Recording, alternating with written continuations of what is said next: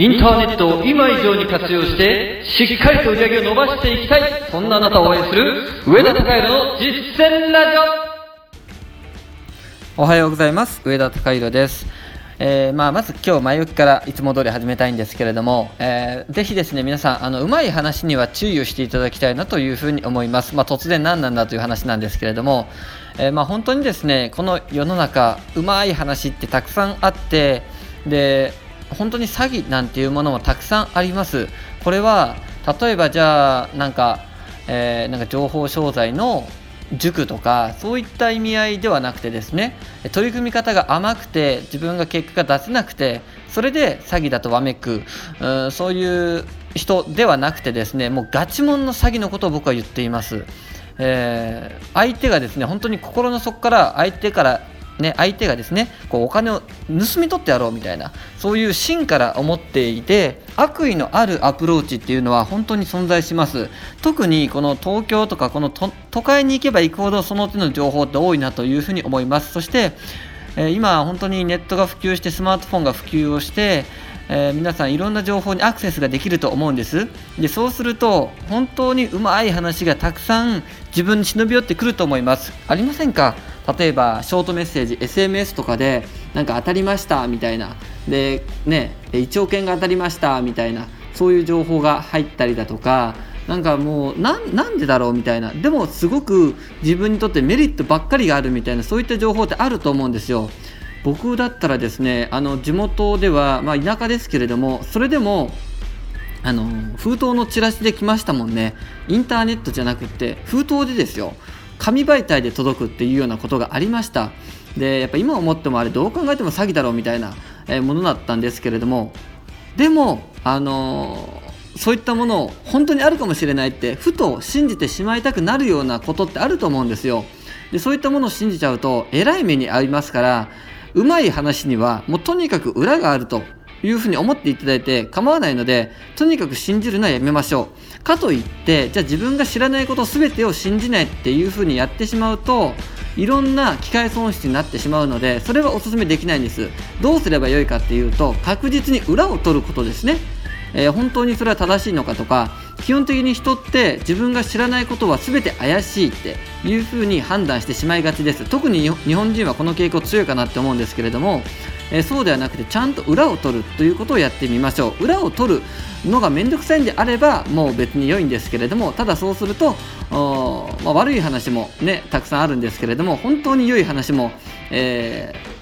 逃してしまうことになりかねませんので、まあ、ぜひですねうまい話があったら一旦考える。そして一旦調べて裏を取るということをやってみてください。これが自分自身を守ることになりますんで。ぜひやってみてください。ということで実践ラジオ今日のテーマに入っていきましょう。今日のテーマは相手に印象を与えるための方法というテーマについてお話しいたします、えーまあ、僕ですねこの最近本当にいろんな方とお会いをしていろんなお話をします。で思うことがやっぱりこうやって直接会うことって大事だなというふうに思います。それは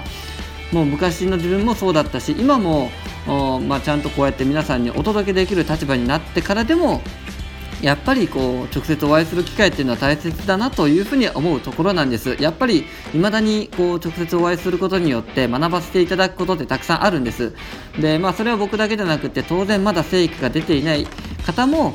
それはもう積極的にもし会う機会があるんであれば絶対に会いに行った方が良いわけですよね。えーもうむしろねもうここぞとばかりに挙手をして会いに行っていただきたいんですけれどもまあむしろ会うだけじゃなくってもしそれがオンラインであったりとか、えー直接、ね、会うことが叶わなくてもオンラインだったら会えるみたいなことってたまにあったりもしますんでそういった機会を絶対に逃してほしくないわけなんですけれども、えーまあ、じゃあそうやって直接お会いした時にですね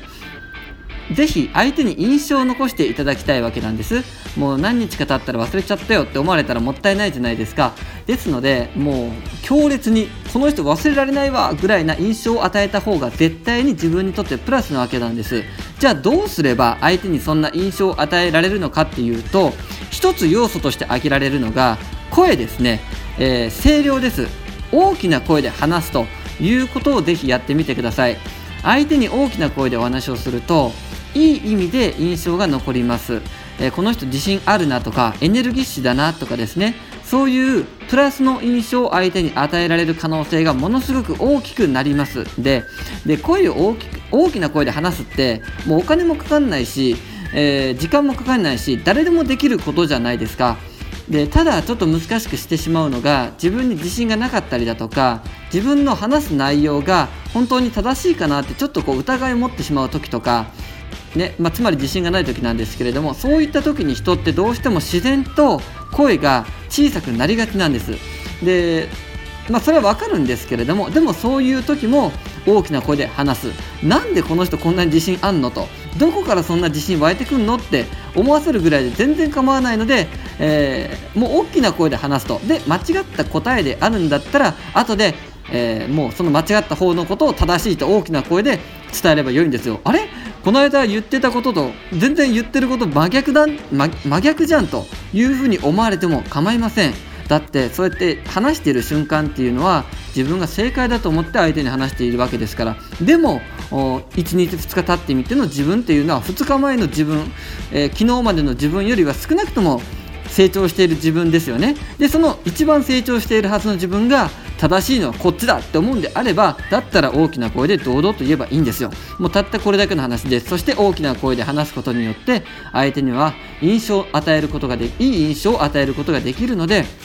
もうこれはぜひやってみてください。OK ですか、えー、こうやって小さなことをね変えていくだけでも本当に変わっていきますからね。でこれってあのそういった場ね誰かとお会いする時だけではなくても常日頃から大きな声で話すということをやるんです。もうご家族と話す時だってそうですし電話で話す時だってそうですしもうちっちゃなことから大きな声で話していくということをやってみてください。あれ？なんか最近元気出てきたねってきっとそういういい反応を相手からねもらうことができるようになるはずです。ぜひやってみてください。ということで今日の実践ラジオでした。あなたは必ず成功する。それでは。